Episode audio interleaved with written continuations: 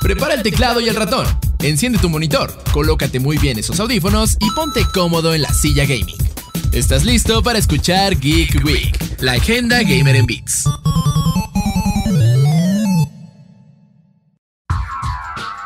Hola, ¿qué tal? Sean bienvenidos de nuevo una ocasión más a su podcast Geek de confianza, Geek Week, en donde semana a semana Chris y yo pues les hemos estado hablando y les vamos a seguir hablando de lo más relevante que hay en el mundo del gaming.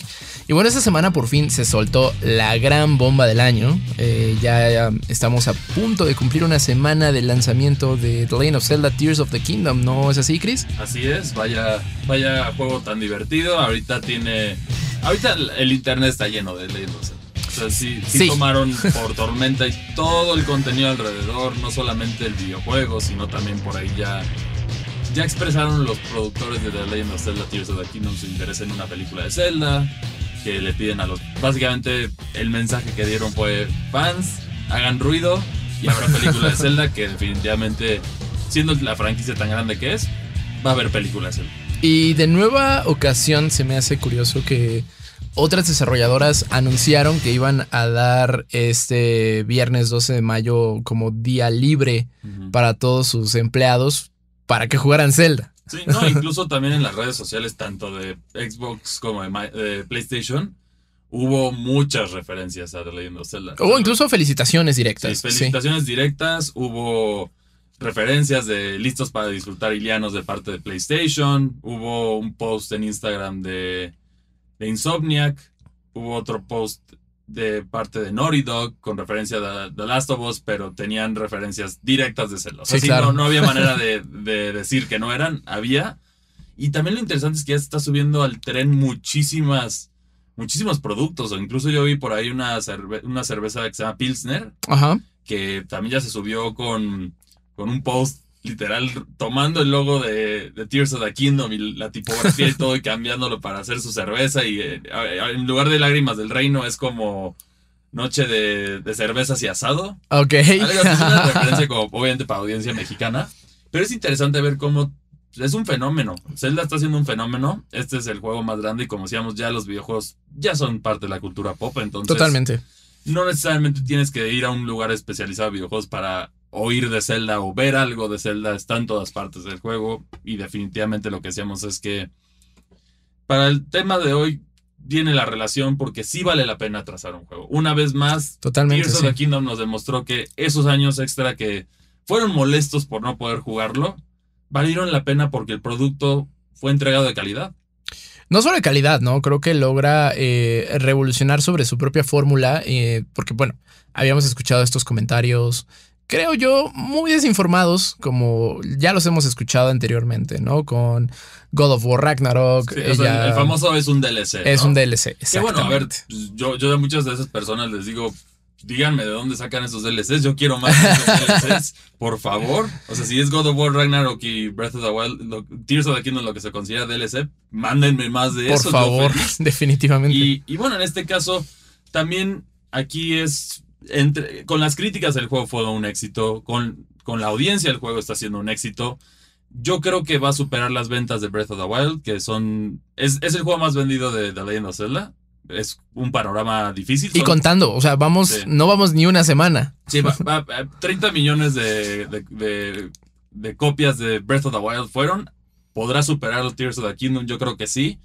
Tanto por el apoyo y la crítica que, es universalmente aclamado el juego, incluso nosotros fue nuestro primer 10 aquí en Indie Geek.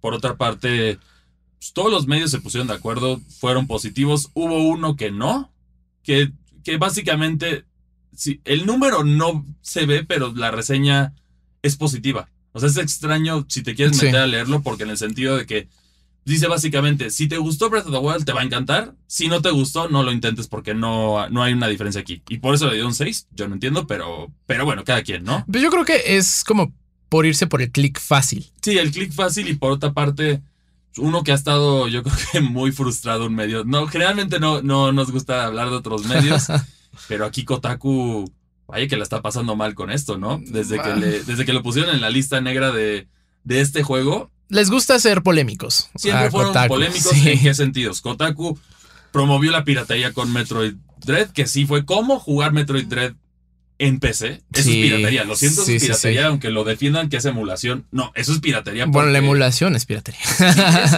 Lo defienden porque yo compro mi copia. Si tú lo haces personalmente, puede haber una línea gris de que yo me compro la copia, yo le saco las cosas y la paso a mi compu para jugarlo ahí. Eso a lo mejor no. Pero ¿cuántos, cuántos de los que dicen que lo hacen en realidad van a pasar ese proceso para hacerlo, no? Entonces, Sí, no. Uno de un millón. El, ¿no? el Gamergate, que Sí. también hubo ahí, que de hecho sí estuvo Kotaku ahí Sí, involucrado. Kotaku estaba involucrado en muchas cosas, ahorita estaba en mucha polémica, entonces incluso fu- fueron, salieron a decir, hubo una nota que me dio, no risa, pero también sí fue como de qué. Que- Nos extrañó, sí. Te voy a decir el título, básicamente fue, un medio le dio 6 a The Legend of Zelda Tears of the Kingdom y porque eso es bueno. O sea, ¿qué? ¿Qué? O sea, de plano, ¿qué? Mínimo, el que le dio el 6 sí defiende sus argumentos y sí, efectivamente, si no te gustó es Breath of the Wild, es posible que tampoco te llame la atención este pesa, que es una versión completamente mejorada. Y recordarles que no existen reseñas objetivas, en realidad. No, no, al final. Siempre no. es pues basado en el gusto de la persona que lo está jugando. No puede, o sea, una reseña objetiva se podría limitar a The Legend of Zelda Tears of the Kingdom es un juego desarrollado por Nintendo que, va a lan- eh, que es la siguiente entrega de Breath of the Wild y está disponible exclusivamente en Nintendo Switch. Sí, fin de la reseña. Exacto, exacto. No, no hay, no hay más porque pues, cada persona va a tener una experiencia diferente Exacto. con el juego. Incluso también hay algo que me gustó mucho que hicieron en el juego, como que me gustaría luego comparar con otras personas. Ahí lo compartiré en Twitter para que también ustedes lo hagan con sus mismas formas. Que te, básicamente, te puede registrar hasta creo que 900 horas de juego todo el camino que hiciste. Todo el camino que hiciste te lo registra, entonces ahí ves los movimientos que hiciste. Y estaría padre comparar esto con otros juegos, o sea, con otras personas, Sí, cómo con otras jugaron, experiencias. cómo lo disfrutaron, porque cada experiencia es única. La manera de resolver rompecabezas es muy ingeniosa. La gente está demostrando que ni siquiera lo que los desarrolladores tenían en mente era la única solución. Sí. Yo incluso muchos rompecabezas los resolví como, como de, bueno, esto sirve. No, no es lo que tenían intención, pero me sirvió. Adelante, ya tengo mi recompensa y ahora la creatividad está explotando al límite en este gran juego. Los speedrunners ya tienen un nuevo récord para este juego. 90 minutos. Uf. Ya de plano, yo pensé que era o sea, imposible, pero para meterlo a detalle en ese sentido, bueno, un mini spoiler si no han jugado, pero bueno, seguramente han visto el arte de la espada maestra que está toda destruida prácticamente. Puedes llegar al jefe final en Tears of the Kingdom de manera instantánea, no vamos a decir la ubicación para no meternos en rollos. y el juego está programado para darte la espada maestra en ese momento si es que no la tienes porque es como la pelea con, con el villano, entonces necesitas la espada maestra. Que ya, esto ya no lo sabemos, siempre ha sido así en, en The Legend of Zelda. Así es. Entonces te la dan y así es como fue posible esto. Sí necesitas mucha preparación porque no está fácil. Es- es- mm, yo creo que es mucho más reto que pasar rápido Breath of the Wild en este sentido. Los jefes son más com- complejos y complicados para llegar al jefe final. Pero bueno, al final el juego está divertido, está entreteniendo a la gente, están saliendo una oleada de memes. Eh, Es, es- es la. Está en voz de todos los gamers en este momento. Y otra vez, reflejando lo que ya hemos dicho en otras ediciones anteriores, se demuestra que un juego retrasado es, es buena opción. Y ahorita ya lo vimos también incluso con, con Ho- Howard's Legacy, que la versión de Switch se demoró más. Está bien. Está bien. Está eh, bien por dos cosas. Una, si sales ahorita en lo que está la gente perdida con The Legend of Zelda, Te van a comer vivo. Te van a comer vivo, está muy difícil. Y por otra, quizá salió bien. O sea, tomó mucho tiempo, muchos retrasos por ser un mundo abierto masivo y todo esto. Entonces está bien que se tomen su tiempo para, para pulir esos últimos detalles. La fecha de lanzamiento iba a ser 25 de julio. Ahora se demoró hasta el 14 de noviembre. Sí son un par de meses, pero eso puede hacer la diferencia de tener un juego roto. En especial por el tamaño de Hogwarts Legacy y qué es lo que van a hacer con Switch, que no... Desde un principio nosotros estábamos muy a la expectativa y un Sí. poco dudosos. Incluso tuvimos nuestra entrevista con Avalanche que nos mencionaron que cómo lo, cómo lo van a pasar a Switch y su respuesta fue con magia. Magia. No ha habido ningún footage de esa versión. Que eso es lo...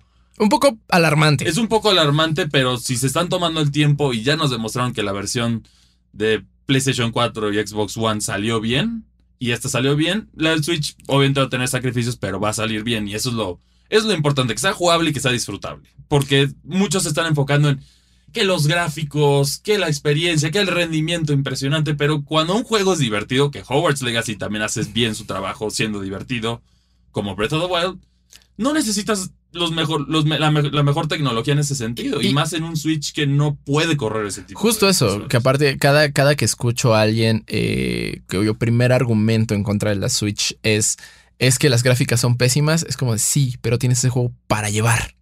no, y además de eso... Ninguna otra consola te da esa posibilidad. ¿Qué prefieres? ¿Un mundo que se vea súper real y todo esto rendimiento impresionante, pero un mundo aburrido y vacío, genérico. Te puedo decir muchos juegos de mundo abierto que entran en esa categoría, que se ven excelentes, pero son aburridos, te aburres. Entonces ese es el problema y los videojuegos son para entretener. Ya sea un juego con una historia más seria, digamos como The Last of Us, o más dramático, o tienes, o tienes algo simple como Kirby, el objetivo es el mismo, te tienen que divertir. Si no te divierten los juegos, no están haciendo su chamba. Uy. Sea cualquier género de juego, novela visual, si es una novela visual mal escrita, te vas a aburrir. No es un buen videojuego. si es cualquier género que te vayas, si no te divierte y te entretiene, no es un buen videojuego, punto. Sí, o sea, lo, llevan el nombre. Es un juego. Los juegos tienen que ser divertidos. Puedes sentir miedo, puedes hacerlo, pero te tiene que entretener. Claro. Esa es la, base. Entonces, si, si no haces eso, es un problema. Y aquí con la demora de esto, pues demuestra que mínimo nos vas a salvar de un, de un caso Redfall nuevo con Hogwarts Legacy en Nintendo Switch. Y si, se tiene que volver a demorar, que lo hagan. Que es interesante, ¿no? Eh, el tema Redfall, ah, algunos decían que era como una oportunidad completamente desperdiciada, no solo en el rendimiento, o sea que el rendimiento le venía a dar en la torre al juego, porque en realidad el, universo que dibuja Redfall es entretenido. Sí, pero y, y lo, le agregas la inteligencia artificial mala y todo lo demás que hay. Y se arruina porque el mundo está interesante. O sea, yo lo dije en la reseña que me tocó hacer eso. El juego está interesante, pero sí le falta, lo dijimos, es un diamante en bruto. Tienes que pulir, tienes que dedicarle mucho trabajo para pulirlo y que quede en un estado presentable y divertido, que ese es el problema y que muchos ahora, con la tendencia de los videojuegos que si no te agarran desde el primer momento es muy difícil que recuperes a la audiencia y por eso pues, vemos casos como este. Vimos ahora también Silksong, que, se, eh, que bueno, es Hollow Knight. Hollow Knight que se volvió a retrasar para el próximo año. Que se tomen su tiempo. Porque es. Bueno, de hecho, no dieron ventana de lanzamiento. Pues se espera el próximo año, ¿no? sí. Que aquí, en, este caso, Team Cherry ya tiene un buen pedigree, un gran pedigree, porque uno de esos. Es el primer juego, ¿no? Que hicieron. Es correcto, sí.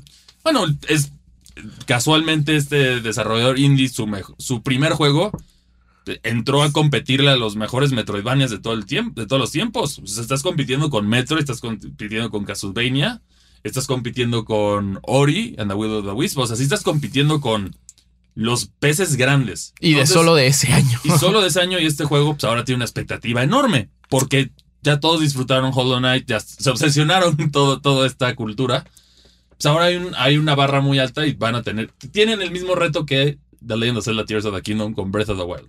Totalmente. Superar esa, esa barra, que es lo que toma tiempo pulir. Quizá el gameplay ya está. Ya sabemos, tenías los controles de, del personaje, ya tienes todo esto, ya está pulido. Solamente falta crear como que esos detalles para que dé el brinco y vuelva a sorprender a los jugadores, que es un gran reto con, con secuelas de videojuegos. Pero si te tomas el tiempo, lo puedes hacer. Y que aquí entra también otro tema, ¿no? Eh, o sea, claro, la, la, la, calidad y el gameplay divertido es una norma, más bien debería ser ley ya. El estándar. el, estándar. Eh, y también, eh, pues entramos en, en esta otra temática igual de polémica, que es el crunch, ¿no? Toda la cultura del crunch en donde, pues bueno, hay juegos que encima de todo el crunch, bueno, para los que no, no estén familiarizados con el tema, el crunch es estos eh, periodos de trabajo pues en exceso, ¿no? En donde pues justo los, los trabajadores, los desarrolladores pues tienen que trabajar a, marchas forzadas para lograr sacar el juego en, tiempo y forma y que ya se había prometido previamente. Es como, es como el temor de cuando ves a tu jefe llegando con las pizzas. Con las pizzas un viernes por la tarde, sí. Es eso. Es eso, es eso, pero en los videojuegos se da mucho porque sí a veces tienen esta presión y desarrollar un juego cada vez es más difícil, toma mucho tiempo. Y hay juegos croncheados que han salido bien, ¿no? Ahí tenemos el caso Red Dead Redemption 2, que bueno, The Last of Us The Last 2. of Us 2. eh, y otros que les ha ido de la La patada, mayoría ¿no? le ha ido de la patada. Cyberpunk. Sí, la mayoría le ha ido de la patada y, y tienes que irlo arreglando para entregarlo. Cyberpunk ahora es un buen juego que mucha gente ya no le da la oportunidad porque ya desconfiaron o de plano pues, los que las, las víctimas que lo compraron en consolas de Uf. generación pasada y ya de plano no lo puede jugar. Sí. Yo ahora lo digo. Cyberpunk si hubiera tomado la, la decisión lógica de, ok, me demoro un año, pero les voy a entregar un producto de calidad y lo siento para los, los de consolas de generación pasada, no va a salir esto. ¿En qué estándar estaría ahorita? Ya sería mejor, mucho más memorable. estándar. Redfall, un año. Sí, lo siento, sale Phil Spencer así, lo siento, no, ahorita no hemos tenido los juegos, no queremos cometer un Halo Infinite de nuevo.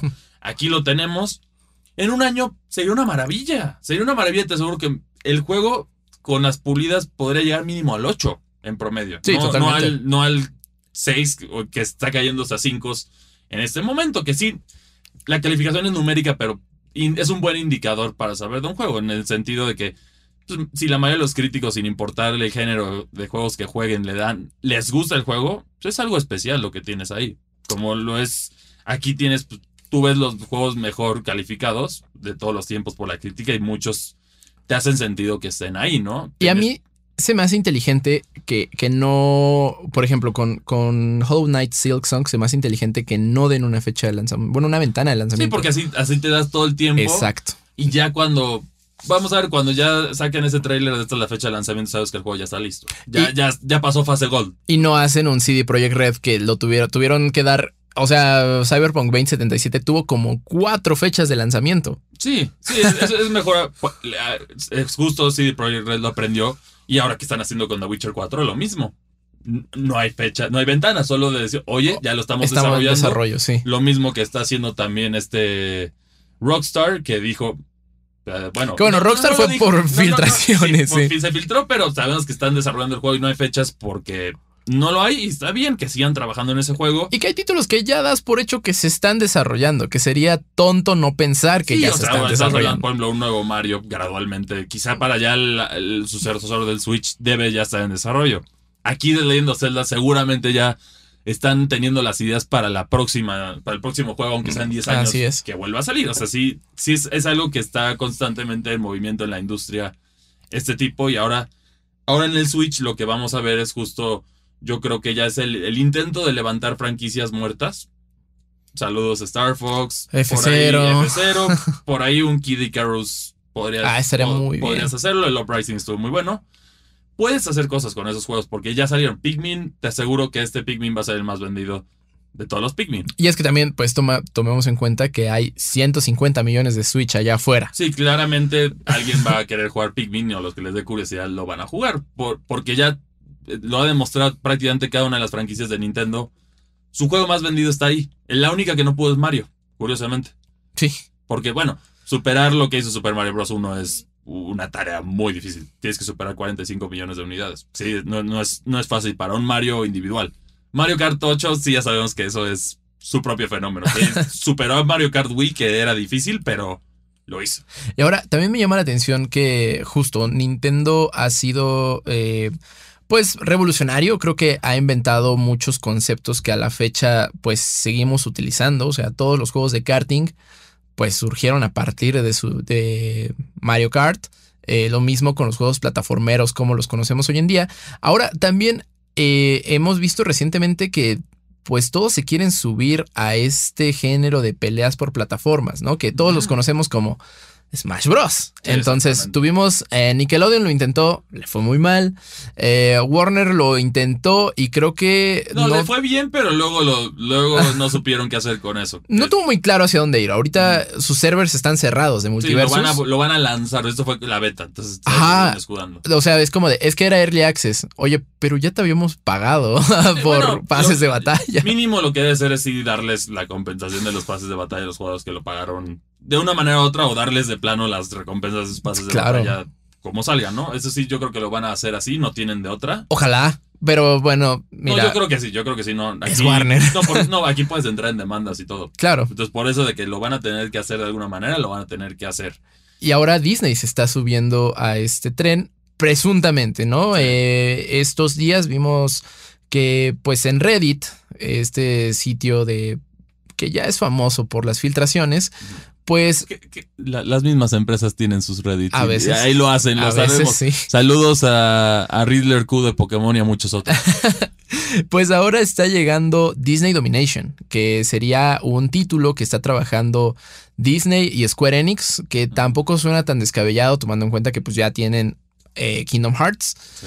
en donde pues sería igual un, un juego de peleas en plataformas, pero pues que es Disney. Entonces, claro que tiene propiedades intelectuales sí, para aventar. Sí, las propiedades intelectuales están ahí. Tienes un, un desarrollador bueno, o sea, bueno, reputación mixta, Sí. pero generalmente positiva. Pero no con juegos de peleas. Eso es lo que me ese- saca de, de onda. Sí. Y además, algo que, a ver, yo voy a ser honesto, he disfrutado de los otros tipos de Smash, pero es que Smash tiene algo especial y eso se... Le vamos a ponerle el polish que hace Masahiro Sakurai. Es, Sí. es- eso es lo que lo, lo saca de este, de este party game que podría considerarse genérico, si es de otra marca, a uno legendario. Por eso es Smash y por eso los demás buscan, buscan ser como Smash. Sí, todos tienen ese, todos buscan ese estándar precisamente. Pero aquí, aquí los demás han fallado en el sentido que las propiedades intelectuales no eran tan fuertes. Aquí tienes. ay, bueno, veamos el último Smash Bros. Pues es, es el salón de la fama de los videojuegos. Solo te faltan Totalmente. obviamente los personajes que Sony y, y Xbox no van a soltar o no son amigables con los niños. Llámese Kratos, llámese el jefe maestro, llámese Marcus Phoenix, pero es el salón de la fama de los videojuegos en todos los sentidos. Tienes de todas las épocas, tienes de todos los géneros, tienes de todo. Entonces, aquí es interesante ver qué van a hacer con esto. Espero que, que no hagan un modelo similar de pase de batallas como lo hicieron con su juego de carreras, que ya se estrenó recientemente. Porque ese modelo con juegos de carreras a mí no me gusta. A, a mí me, me saca un poco de onda que, a pesar de que ya tenga todas esas. em, pues sí, todas esas propiedades intelectuales y ya todo este. Pues cierto renombre, quieras o no, Disney sigue teniendo eh, renombre. No saquen su propio estudio. O sea, ya hace, hace años conocíamos a Disney Interactive, que fue una división que ya cerró. Sí. Y, y ahora están mandando todos sus desarrollos con third parties. Sí, tienes, por ejemplo, Star Wars está con EA. tú- eh, Marvel estuvo en algún momento con Square Enix. Que bueno, ese es otro ejemplo de, de por qué esto puede ser bueno o malo. Pero sí, el reto aquí. Lo mínimo que deberían de intentar hacer, sé que está extremadamente complicado, pero sería conseguir una asesoría de Masahiro Sakurai. Porque es, es el creador de ese género y es el mejor en ese género. Pero la verdad es que eso No, sí va a ser no- imposible. No, lo va a dejar. Sí, no dejar. Yo, no, yo creo que el mismo Masahiro no querría. Sí, no, no querría, pero bueno, si no pueden ver sus, los videos de, de su canal para tener un par de insights que salen ahí, ¿no? Eh, ahora, pues justo, puedes tener todas las, las los personajes que quieras. O sea, podrías Sí. tener a Marvel, podrías tener Star Wars, podrías tener Pixar. Ah, ahora incluso los mismísimos, los Simpsons. Pero si tu gameplay no está bueno. Tiene que ser el gameplay. El claro es el gameplay. va a los funcionar. personajes. Es así. De hecho, irónicamente, Smash no sale como un. Es como. No era, no, originalmente no iba a traer las mascotas de Nintendo. Solo era un juego pulido en su momento de peleas de plataformas. Y al final Sakurai dijo: Oye, ¿sabes qué vamos a hacer? Vamos a ponerle a Mario de Kirby a ellos en secreto para que Nintendo no sepa y vamos a enseñarles el producto a ver qué opinan. Porque tenían miedo de que obviamente sus mascotas peleándose entre sí no, no fuera bien visto por Nintendo, pero a Nintendo le encantó y de ahí nació el- la leyenda y el legado de Smash que no ha podido ser, ser emulado en ese tipo de género de peleas. Porque, recordemos, no, juegos de peleas tienen muchísimos géneros. Claro. Tienes los de tag team, que hay muchos. Tienes, por ejemplo, JoJo's, que es tag team, es decir, puedes cambiar de dos personajes. Tienes también por King of, King of Fighters, que es ese mismo estilo. Algunos, algunos. No me funen porque también aquí no, no es mi especialidad. Y tienes el clásico que es Street Fighter y Tekken, en ese sentido. Claro. Sí, pero, pero los juegos de, eh, plata- de peleas en plataformas es su propio mundo. Sí, Porque es, es su propio mundo. sobre y- todo son party games. Sí. Cosa que con Street Fighter o con Mortal Kombat o con King No of Fighters ni de broma. O sea, es No. gente muy, Sí, muy aguerrida. Sakura lo dicho, no es un juego de peleas, es un party game. Sí, sí, sí. con elementos de peleas, pero... Ah, Bueno, aunque existe el. For Glory. Sí, exacto, y bueno, los combates y los combos y todos los demás detalles, pero es interesante verlo. Disney tiene el potencial, sí puedes hacer, pero siento que su repertorio podría caer en polémicas, en el sentido de que, o sea, escúchame porque va a ser, Venga. por ejemplo, digamos que entra Gastón de La Bella y la Bestia, ¿no?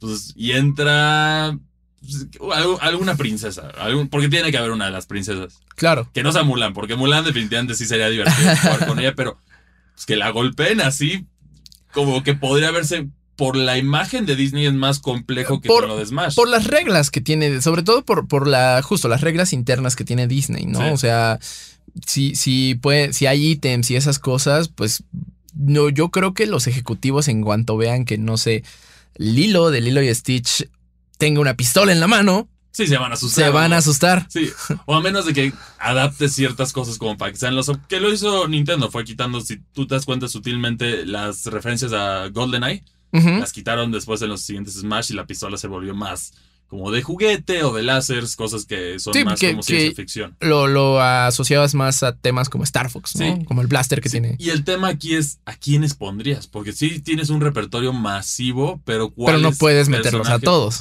Sí, por ejemplo, Winnie the Pooh, ok. Ah, Bueno, ahorita ya, ya no. Es, es- es muy difícil en el sentido de quién. Obviamente Mickey Mouse es la cara, sería el Mario. Pero de ahí a quiénes pones. Por ejemplo, de, si, lo, si lo vemos como. Dividimos como en Smash Bros. es franquicias de videojuegos. Aquí sería por como películas o caricaturas, ¿no? Ajá.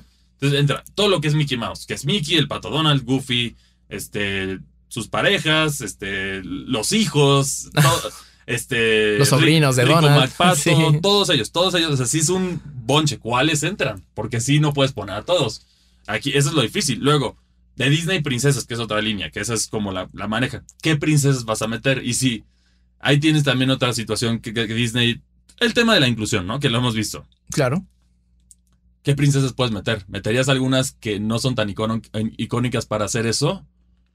O de plano, porque si no, si son las icónicas clásicas, pues te vas con pura güerita, ¿no? Excepto Blancanieves de la época de antes de Disney. Entonces eso es lo difícil y luego también cómo manejas los live actions o los o las caricaturas. ¿Cómo lo haces? Entonces, muchas, son muchas preguntas que tendrías de Star Wars. ¿Qué personajes pones de Star Wars? Sí, como de qué trilogía, ¿no? ¿Pones a Anakin y a Darth Vader o pones solo a Darth Vader? ¿Pones a, a Rey? Aunque los fans estén enojados con Rey, pones a Darth Sidious. O sea, es muy complicado en el sentido de la cantidad de propiedades intelectuales que tiene. Y se supone, este juego no estaría tan lejos de ser, pues, lanzado, porque según, según esta, este rumor. De nuevo, gente, es un rumor, todavía no, no está siendo confirmado, eh, está planeado para salir el próximo año fiscal, Sí. Que Es decir, eso que sería podría ser, a partir de, de marzo del próximo año. así es. A partir de marzo del próximo O sea, es más o menos ventana como el, el nuevo Nintendo. Ajá, sí, sí, sí. Sí. Eh, entonces, yo ah, tengo curiosidad, creo que sería algo que sí o sí generaría un primer impacto eh, y, y todos los curiosos o fans de, pues, de las respectivas eh, propiedades intelectuales lo adquirirían, pero el tema es ver cuánto tiempo lo mantienen vivo y sobre todo porque viene, viene con bajo el ala de Square Enix, según esta información. Ahora que Square Enix son muy buenos haciendo RPGs. O sea, Sí, todo- pero otros géneros sabemos que han sufrido, como fue el caso de Marvel's Avengers, ¿no? Así es, sí, entonces mm, está, está un poco extraño. También, ¿qué, qué subestudio de, de Square Enix lo está haciendo?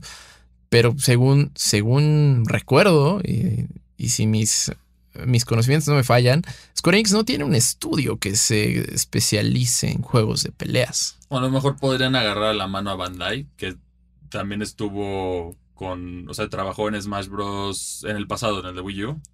Puede ser algo así. Sí, como tiene- consultorías Sí, y esas sí, yo cosas. Porque Nintendo obviamente no les va a dar la consultoría porque no.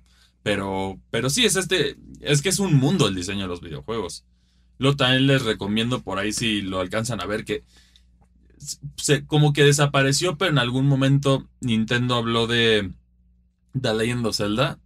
de- del diseño detrás de Breath of the Wild, como todo lo, todo lo que se llevó a cabo. Y, al, y un, un canal en inglés de YouTube que ahorita no me acuerdo el nombre, pero logró retomar esas clases que solo se dieron en, en ese curso y él, él lo animó y lo hizo por su parte, pero tiene toda la teoría y es increíble cómo el diseño de este juego llegó a ser. O sea, hay una teoría muy interesante que se llama la teoría de los triángulos, que, que a través de, de cualquier punto que te pongas en el horizonte vas a ver triángulos que son puntos de interés que tienen recompensas para ti. Claro. Ya sea las torres, los establos que te permiten curarte y registrar caballos o tomar caballos, la- las, los santuarios, todo tiene, todos son triángulos. Y ese es como el enfoque y por eso está así. Porque antes, cuando lo hicieron, que solo eran las torres de control, la, perdón, las torres de, para explorar, la gente seguía un, un camino muy lineal. Entonces, si te salías de ese camino, te perdías por completo y no, no era tan intuitivo en la exploración, pero eso fue como fue evolucionando y ahora lo perfeccionaron en, en Tears of the Kingdom. Que eso es otra recomendación si les interesa verlo, ahí lo, ahí lo pueden buscar. Es la The Triangle Theory de Legend of Zelda Breath of the Wild, ahí lo pueden encontrar, es muy interesante. Y sí, habrá que ver cómo lo maneja esto Disney, porque pues, para hacer sus 100 años ha estado Muy en silencio. tanto en cine como en videojuegos, ¿no? Sí. Ha estado muy calladito. Muy en silencio y, y lo que ha sacado, la verdad, es que se siente muy sin alma. Sí. Sí, lo- el único producto decente que Guardianes. Guardianes y, y, bueno, y Star Wars, ¿no? Sí, lo- sí, Jedi Fallen Order. Ah, Je- Jedi Survivor. Sí, ah, sí, con sus respectivos bemoles, Sí. eh, Jedi Survivor, pero sí. Este, pues sí, habrá que ver y, y sobre todo también, pues que Disney y Nintendo ya tienen cierto, cierto pique histórico desde que, pues, bueno, la, la película de Mario primero fue ofrecida por, por Disney y que Nintendo no, no quiso que Es que sabemos que aquí. se hiciera. Sabemos por qué es. Sí, bueno, eh, No te puedes meter. O sea, aquí son como dos fuerzas del entretenimiento muy fuertes. Y aquí Nintendo quiere tener el control de cómo tratan a sus personajes. Y con. y Disney también. Disney es un gran problema. su- sí, exacto, ese es el problema. Incluso lo vemos con Square Enix como los derechos de Kingdom Hearts están como que en todas partes y es ciertas cosas. Sí, es todo un laberinto de derechos. De, de los personajes Así para es. que fueran de Disney y que no se pudieran quedar con las propiedades intelectuales de Square Enix. Por Sí. eso todos los personajes tienen un rediseño. Sephiroth, este, Cloud, los personajes que aparecen tienen este pequeño detalle para evitar eso. Y Nintendo sí es, sería el duelo de los, de los que De más titanes, sí. sería una, pelea- una batalla de proporciones épicas en, A nivel legal. sí, a nivel legal. Entonces eso sería muy fuerte de ver. Por eso no creo que lo hicieron y con... Y ya también con Universal, como ya tienen los parques, ya tienen las demás cosas. Fue la ruta Sí, ya. obvia. Fue la ruta obvia. Entonces aquí veremos esto y... por- Este juego, recuerden, no está confirmado, pero de, de ser cierto, lo estaríamos viendo mínimo pues, El- los primeros sí, el imágenes y año. anuncios pronto. Sí, el juego del próximo año. Y bueno, esperemos que también se tomen el tiempo para pulir bien estos juegos, porque el, es- lo padre es tener juegos de calidad. Nosotros no le decíamos mal a ninguna desarrolladora, Sobre nada, todo, simple- simplemente es doloroso. Y también, por ejemplo, Starfield es otro que tenemos. Después de lo que hicieron con esto, es Miedo. miedo. Yo tengo miedo. Y en contraste tienes Diablo 4, que sí es un juego pulido. Ah, sí, bueno, Diablo 4 se entró a fase Gold ya hace uno, unas semanas. Lo vamos a estar viendo en acción muy pronto. Eh, atentos a las redes sociales de Indigo Geek para, pues, para más información al respecto. Eh, y bueno, sí, creo que la lección del día de hoy sería uh, los videojuegos tienen que ser divertidos. Tiene que ser divertidos. Obligatoriamente. Y tomarte el tiempo de pulirlos. Pero sí, principalmente es la diversión. No importa si, si el juego te da miedo, te hace llorar, es parte del entretenimiento. Es como una buena película. Si es una película que pasa de intrascendente, pues no es una buena película. Sí, no, no. ver. Saludos. El ejemplo más claro, que ahora sí lo siento Disney, pero te, te toca. Peter Pan and Wendy. Ah, que esa cosa salió directamente a plataformas. Sí, no es una película mala, en el- pero es intrascendente. Entonces, o sea, no es tan mala Sí, que, nadie la vio. que la ves por morbo ni esto. O sea, genérica y pasó ahí. Fíjate que yo la película no la he visto, Yo sí Pero tuve el- disgusto de verla, pero sí. he visto muchísima publicidad al respecto. O sea, creo que he visto más publicidad Que la película. que, que la película, obviamente, bueno, que la película Sí. y que opiniones de la misma. Es que es una película que la juega muy seguro. No, no la debían de haber jugado seguro si quieren ser diferentes con los live actions, porque no los justificas. Claro. Sí, Sí, no, no tiene nada que ver. Sí. Pero bueno, esto es todo lo que tenemos para ustedes el día de hoy. Como siempre, muchas gracias por acompañarnos y recuerden que el nerdeo no se acaba aquí. Si quieren también pueden visitar nuestro canal de YouTube que es Indigo Geek. Ahí van a encontrar muchas guías relacionadas a The Legend of Zelda y reseñas de otros juegos. Y de hecho también nuestro otro podcast ahí lo van a encontrar también. Es correcto, sí, no se pierdan Default de todos los sábados a mediodía eh, y en todas las redes sociales, eh, pues Indigo Geek MX y Reporte Indigo. Muchísimas gracias por acompañarnos. Eh, Cris, ¿en dónde te escriben? A mí me pueden escribir en Twitter como arroba cristianmac62. Ahorita me van a ver posteando puras cosas de Legend of Zelda porque se tiene que postear. Obvio, sí. ¿Y a ti dónde te encuentran, Neri? A mí me encuentran en Twitter como arroba sir-bits. Muchísimas gracias por acompañarnos. Nosotros nos escuchamos en una próxima ocasión. Bye. Nos vemos. Escuchaste Geek Week, una producción de Reporte Índigo.